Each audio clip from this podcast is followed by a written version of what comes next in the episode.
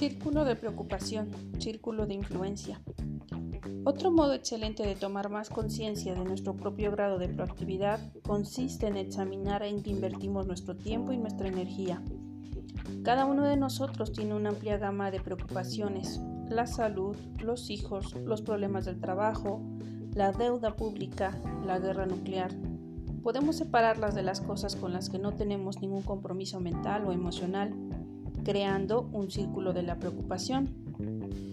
Cuando revisamos las cosas que están dentro de nuestro círculo de preocupación, resulta evidente que sobre algunas de ellas no tenemos ninguna, ningún control real y con respecto a otras podemos hacer algo. Podemos identificar las preocupaciones de este último grupo circunscribiéndolas dentro de un círculo de influencia más pequeño determinado cuál de estos dos círculos es el centro alrededor del cual gira la mayor parte de nuestro tiempo y energía, podemos descubrir mucho sobre el grado de nuestra proactividad. Las personas proactivas centran sus esfuerzos en el círculo de influencia. Se dedican a las cosas con respecto a las cuales pueden hacer algo. Su energía es positiva, se amplía y aumenta, lo cual conduce a la ampliación del círculo de influencia. Por otra parte, las personas reactivas centran sus esfuerzos en el círculo de preocupación. Su foco se sitúa en los defectos de otras personas, en los problemas del medio y en circunstancias sobre las que no tienen ningún control. De ello resultan sentimientos de culpa y acusaciones, un lenguaje reactivo y sentimientos intensificadores de aguda impotencia, la energía negativa generada por ese foco combinada con la desatención de las áreas en las que se puede hacer algo determina que su círculo de influencia se encoja. Cuando trabajamos en nuestro círculo de preocupación otorgados a cosas que están en su interior el poder de controlarnos, no estamos tomando la iniciativa proactiva necesaria para efectuar el cambio positivo. En páginas anteriores compartí con el lector la historia de mi hijo que debía afrontar serios problemas en la escuela.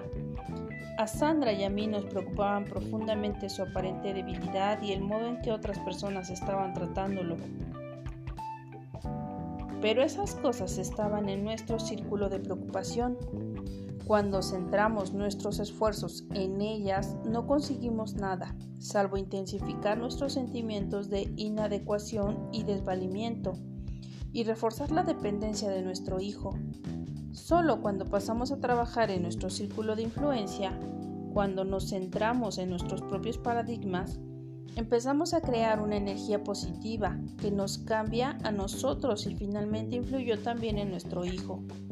Trabajando sobre nosotros mismos en lugar de preocuparnos por las condiciones, pudimos influir en las condiciones.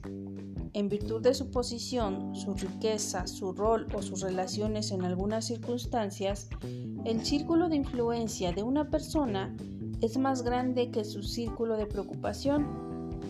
Esta situación refleja una miopía emocional autoinfligida, otro estilo de vida reactivo centrado en el círculo de preocupación.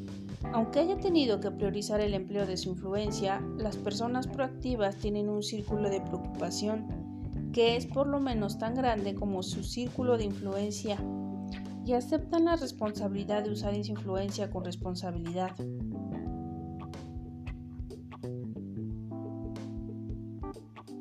Control directo, indirecto o inexistente. Los problemas que afrontamos caen en una de estas tres posibles, la de control directo, que involucra nuestra propia conducta. La de control indirecto, que involucra la conducta de otras personas.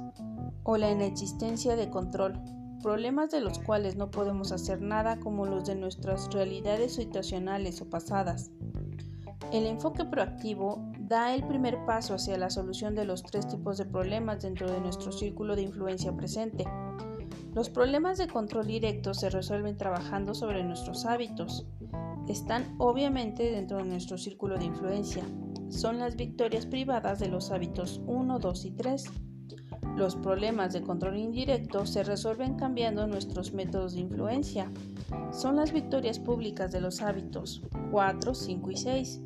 Personalmente, he identificado más de 30 métodos diferentes de influencia humana, tan distintos como lo son la empatía de la confrontación o el ejemplo de la persuasión. La mayoría de las personas tienen en su repertorio solo tres o cuatro de estos métodos. Por lo general empiezan por el, por el razonamiento. Si no les da resultado, pasan a la lucha o a la fuga. Resulta sumamente liberador aceptar la idea de que podemos aprender nuevos métodos de influencia humana, en lugar de tratar de usar constantemente los antiguos métodos inefectivos para poner en orden a los demás. Los problemas de la inexistencia de control suponen asumir la responsabilidad de modificar nuestras actitudes, sonreír, aceptar auténtica y pacíficamente esos problemas y aprender a vivir con ellos, aunque no nos gusten. De este modo, no les otorgamos el poder de controlarnos. Compartimos el espíritu de la oración de Alcohólicos Anónimos. Señor, concédeme el coraje para cambiar las cosas que pueden y deben cambiarse, serenidad para aceptar las cosas que no pueden cambiarse y sabiduría para establecer la diferencia. Sea que el problema que nos afecte implique control directo, indirecto o inexistente, Está en nuestras manos dar el primer paso hacia la solución. Dentro de nuestro círculo de influencia están los cambios de nuestros hábitos, de nuestros métodos de influencia y del modo en que vemos las dificultades que no controlamos. Ampliando el círculo de influencia. Resulta alentador comprender que al elegir nuestra respuesta a las circunstancias, influimos poderosamente en nuestras circunstancias. Cuando cambiamos una parte de una fórmula química, cambiamos la naturaleza de los resultados. Durante varios años trabajé con una organización que estaba encabezada por una persona muy dinámica. Interpretaba las tendencias. Era creativa, inteligente, capaz y brillante y todos lo sabían, pero tenía un estilo muy dictatorial. Tendía a trabajar a las a tratar a las personas como si fueran autómatas, como si carecieran de juicio propio. Su manera de hablarles a quienes trabajaban en la organización era Busque esto, busque aquello, ahora haga esto, ahora haga aquello, yo tomaré las decisiones.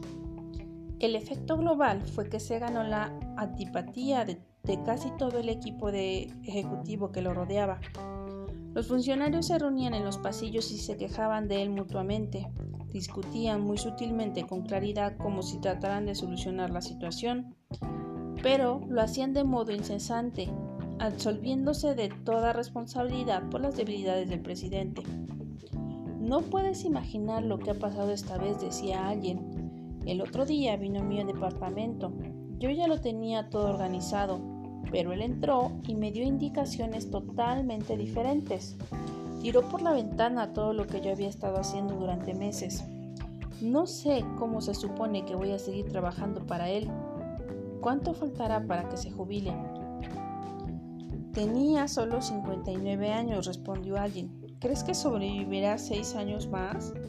No lo sé. Además, es el tipo de persona que probablemente quiera seguir trabajando. Pero uno de los ejecutivos era proactivo, lo impulsaban valores, no sentimientos. Tomó la iniciativa, se anticipó, empatizó, interpretó la situación, no dejaba de ver los defectos del presidente, pero en lugar de criticarlo lo compensó.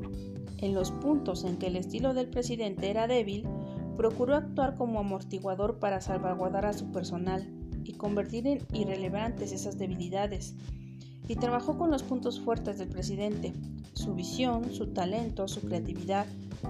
Este hombre se centró en su círculo de influencia. También era tratado como un autómata, pero hizo más de lo que se esperaba de él. Se anticipó a las necesidades del presidente, interpretó con empatía su preocupación subyacente de modo que al llevar la información también le entregó un análisis y las recomendaciones basadas en ese análisis. Un día, cuando yo me encontraba con el presidente en calidad de asesor, me dijo, Steven, no puedo creer lo que ha hecho este hombre. No solo me entrega la información que le pedí, sino también la información adicional que es exactamente lo que necesitamos. Incluso la analiza en los términos de mis preocupaciones más profundas y agrega una lista en recomendaciones. Las recomendaciones son coherentes con el análisis y el análisis coherente con los datos. una persona notable. Qué alivio no tener que preocuparme por ese sector de la empresa. Y en la reunión siguiente siguió diciéndoles, busque esto, busque aquello.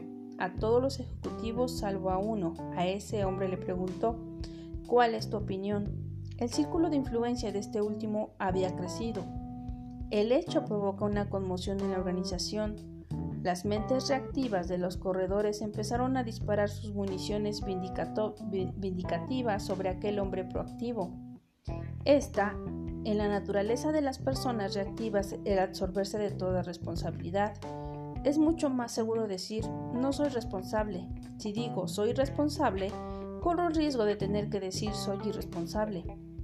Tal vez me resulte difícil admitir que solo tengo el poder de elegir mi respuesta y que la respuesta que he elegido me lleva a, asumirme en un ambiente negativo, conflictivo, en especial si durante años me he absuelto de toda responsabilidad por los resultados apelando a la franqueza de algún otro. De modo que esos ejecutivos se centraban en la consecuencia de más información, más municiones, más pruebas a favor de la idea de que no eran responsables. Pero este hombre del que hablo también fue proactivo respecto a ellos. Poco a poco también fue creciendo su círculo de influencia en esa área. Siguió expandiéndose hasta que finalmente nadie, ni siquiera el presidente, adoptó una medida significativa para la organización sin que este ejecutivo participara y la aprobara de algún modo. Pero el presidente no se sentía amenazado porque la fuerza de aquel hombre completaba su propia fuerza y compensaba sus debilidades. De ese modo, él contaba con la fuerza de dos personas trabajando en equipo. El éxito de aquel hombre no dependía de las circunstancias. Muchos otros estaban en la misma situación. La diferencia residía en la respuesta que eligió, en el hecho de que se hubiera concentrado en su círculo de influencia. Algunas personas creen que proactivo significa arrogante, agresivo o insensible. No se trata de eso en absoluto. Las personas proactivas no son arrogantes, son listas, se mueven por valores, interpretan la realidad y saben lo que se necesita. Pensemos en Gandhi. Mientras que sus acusadores estaban en las cámaras legislativas criticándolo porque no se unía a su círculo, a su círculo de retórica condenatoria del imperio británico por el sometimiento del pueblo indio, Gandhi expandió su círculo de influencia entre los campesinos, silenciosa, lenta e imperceptiblemente. Una ola de apoyo, confianza y de fe le seguía en sus campos. Aunque no tenía ningún cargo ni posición política por medio del ayuno y la persuasión moral, finalmente puso a Inglaterra de rodillas, quebrando la dominación política impuesta a 300 millones de personas con el poder de su círculo de influencia enormemente ampliado. Los tener y los ser. Un modo de determinar cuál es nuestro círculo de preocupación consiste en distinguir los tener y los ser. El círculo de preocupación está lleno de tener. Me sentiré contento cuando tenga esta casa propia. Si tuviera un jefe que no fuera tan dictador, si tuviera una esposa más paciente, si tuviera un hijo más obediente, si ya tuviera mi título, si tuviera más tiempo para mí. El círculo de influencia está lleno de ser. Puede ser más paciente, ser sensato, ser cariñoso. El foco está en el carácter. Siempre que pensemos que el problema está ahí afuera, este pensamiento es el problema. Otorgamos a lo que está ahí afuera el poder de controlarnos. El paradigma del cambio es entonces de afuera hacia adentro. Lo que está afuera tiene que cambiar antes que cambiemos nosotros. El enfoque proactivo consiste en cambiar de adentro hacia afuera, ser distinto y de esta manera provocar un cambio positivo en lo que está allá afuera. Puede ser más ingenioso, más diligente, más creativo, más cooperativo. Uno de mis relatos favoritos aparece en el Antiguo Testamento y constituye una parte fundamental de la trama de la tradición judeocristiana. Es la historia de José, vendido como esclavo en Egipto por sus hermanos a la edad de 17 años. Podemos imaginar lo, lo, fácil que le hubiera resultado consumirse en la autocompasión como siervo de Putifar, obsesionarse con las maldades de sus hermanos y sus nuevos amos, y con todo lo que no tenía, Pero José fue proactivo, trabajó sobre el ser y al cabo de poco tiempo estaba a cargo de la casa de Putifar y de todo lo que Putifar tenía, por la confianza que supo despertar en él. Llegó el día en que José cayó en una situación difícil y se negó a comprometer su integridad. Como consecuencia, fue encarcelado injustamente durante 13 años, pero volvió a ser proactivo. Trabajó en el círculo interior, en el ser y no en el tener y pronto estuvo a cargo de la administración de la cárcel y finalmente de toda la nación egipcia, solamente subordinando al faraón. Sé que esta idea constituye para muchas personas un cambio dramático de paradigma. Es mucho más fácil culpar a otros. El condicionamiento o las condiciones por nuestra propia situación de estancamiento. Pero somos responsables, tenemos habilidad de respuesta, de controlar nuestras vidas y de influir poderosamente entre nuestras circunstancias trabajando sobre el ser, sobre lo que somos. Si tengo un problema en mi matrimonio, que es lo que gano mencionando continuamente los pecados de mi esposa, al decir que no soy responsable, hago de mí una víctima impotente. Me, inmovilizo en una situación negativa.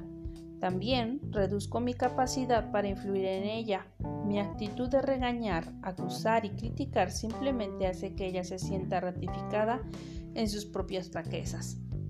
Mi capacidad para influir positivamente en la situación se va desvaneciendo y desaparece. Si realmente quiero mejorar la situación, puedo trabajar en lo único sobre lo que tengo control, yo mismo. Puedo dejar de pretender poner en orden a mi esposa y trabajar sobre mis propios defectos. Puedo centrarme en ser un gran esposo, una fuente de amor y apoyo incondicionales. Con suerte, mi esposa sentirá el poder del ejemplo proactivo y responderá con la misma moneda. Pero lo haga o no, el modo más positivo en que yo puedo influir en mi situación consiste en trabajar sobre mí mismo, sobre mi ser. Hay muchos otros modos de trabajar en el círculo de la influencia. Ser un mejor oyente, un esposo más afectuoso, un mejor estudiante, un empleado más cooperativo y delicado. A veces lo más proactivo a nuestro alcance es ser feliz, sonreír auténticamente. La felicidad como la desdicha es una elección proactiva. Hay cosas como el clima que nunca estarán dentro de nuestro círculo de influencia, pero una persona proactiva puede llevar dentro de sí su propio clima, psíquico o social. Podemos ser felices y aceptar lo que está más allá de nuestro control mientras centramos nuestros esfuerzos en las cosas que podemos controlar. La otra punta del palo. Antes de cambiar totalmente el rumbo de nuestra vida, llevándolo al círculo de la influencia, tenemos que considerar dos cosas de nuestro círculo de preocupación que merecen una consideración más profunda. Las consecuencias y los errores. Si bien somos libres para elegir nuestras acciones, no lo somos para elegir las consecuencias de esas acciones. Las consecuencias son gobernadas por leyes naturales. Están fuera del círculo de influencia en el círculo de la preocupación. Podemos elegir pararnos en medio de la vida cuando un tren avanza velozmente hacia nosotros, pero no podemos decidir qué sucederá cuando el tren nos atropelle. Podemos optar por ser deshonestos en nuestros tratos comerciales, si bien las consecuencias sociales de esa conducta dependerán mucho de que no nos descubran o no. Las consecuencias naturales para nuestro carácter básico serán un resultado determinado. Nuestra conducta es gobernada por principios. Vivir en armonía con los principios tiene consecuencias positivas. Violarlos determina consecuencias negativas. Somos libres para elegir nuestra respuesta en cualquier situación, pero al elegir también optamos por la consecuencia correspondiente. Cuando uno recoge una, una punta del palo, también recoge la otra. Sin duda, en la vida de todos hay momentos en los que recogemos lo que más tarde nos parecerá un palo equivocado. Nuestras elecciones tienen consecuencias que preferiríamos no padecer. Si pudiéramos elegir nuevamente lo haríamos de otro modo. A esas elecciones las llamamos errores y son la segunda cosa que merece una consideración más profunda. Para quienes están llenos de arrepentimiento, tal vez el ejercicio más necesario de proactividad consiste en comprender que los errores pasados también están ahí afuera, en un círculo de preocupación. No podemos revocarlos, no podemos anularnos, no podemos controlar las consecuencias. Cuando uno de mis hijos jugaba al fútbol americano en el equipo de la universidad, aprendió a estirar su muñeca y soltarla bruscamente cada vez que él o alguien cometió un error, como un ejercicio de bloqueo mental de modo que ese último error no afectará la resolución y ejecución de la jugada siguiente.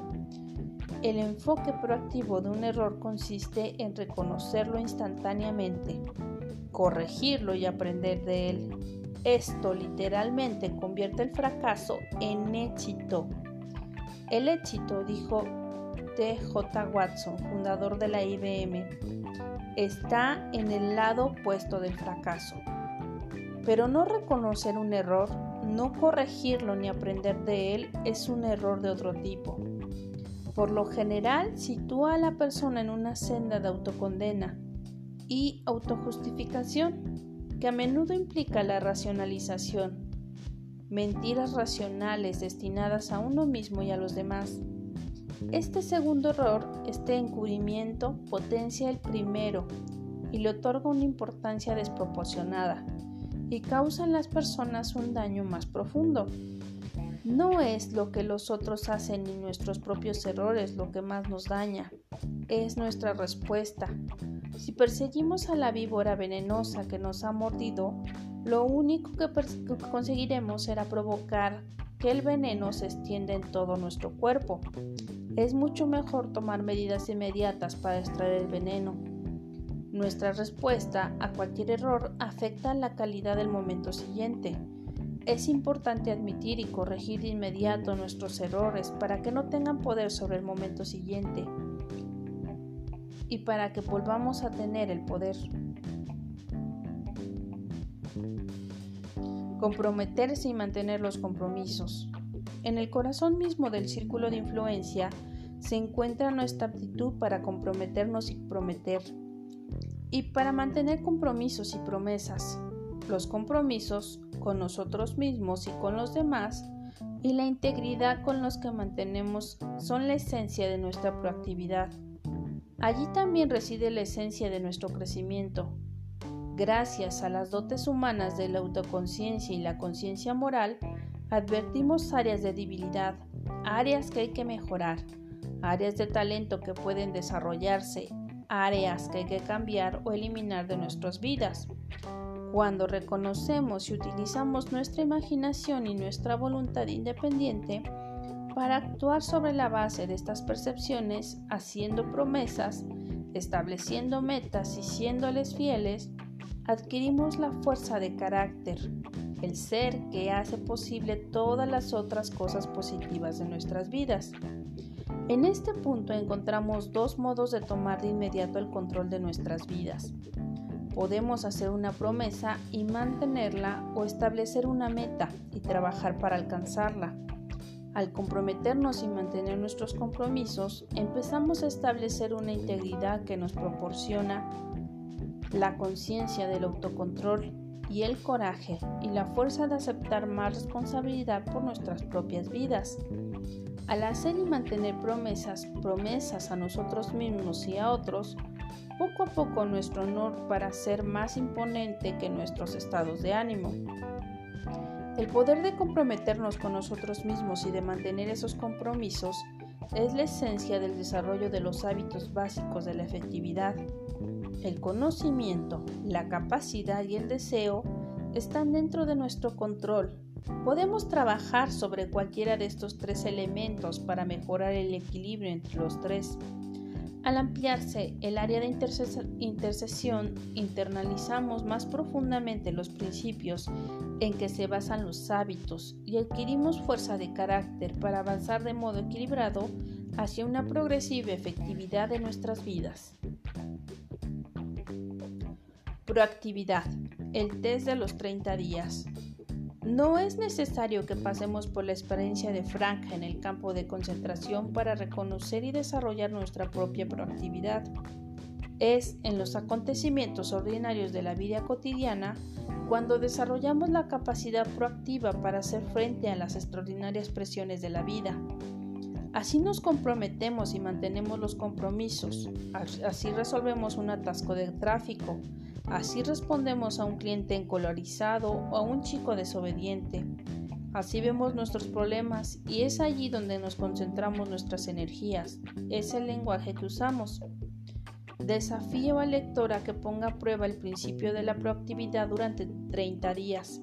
Simplemente inténtelo y vea lo que sucede. Durante 30 días trabaje solo en un círculo de influencia. Plántese pequeños compromisos y manténgalos. Sea una luz, no un juez. Sea un modelo, no un crítico. Sea una parte de la solución, no parte del problema. Ensaye el principio de su matrimonio, en su familia, en su empleo. No aduzca defectos de otras personas. No aduzca sus propias debilidades. Cuando cometa un error, admítalo, corríjalo y aprenda de él. Inmediatamente, no culpe ni acuse. Trabaje sobre las cosas que controla. Trabaje sobre usted, sobre el ser. Vea las debilidades de los otros con compasión no acusatoriamente. La cuestión no reside en lo que ellos hacen o deberían hacer, sino en su propia respuesta a la situación y en lo que debe hacer usted. Si empieza a pensar que el problema está allá afuera, deténgase. Ese pensamiento es el problema. Las personas que ejercitan día a día su libertad embrionaria lo van ampliando poco a poco. Las personas que no lo hacen la ven debilitarse hasta que dejan de vivir y, literalmente son vividas. Actúa según los guiones escritos por los padres, los compañeros, la sociedad. Somos responsables de nuestra propia efectividad, de nuestra felicidad y en última instancia diría que de la mayor parte de nuestras circunstancias. Samuel Johnson observó la fuente de la alegría debe brotar en la mente, y quien conozca tampoco la naturaleza humana como para buscar la felicidad en cualquier cosa que no sea su propia disposición, malgastará su vida en esfuerzos infructuosos y multiplicará las aflicciones que se propone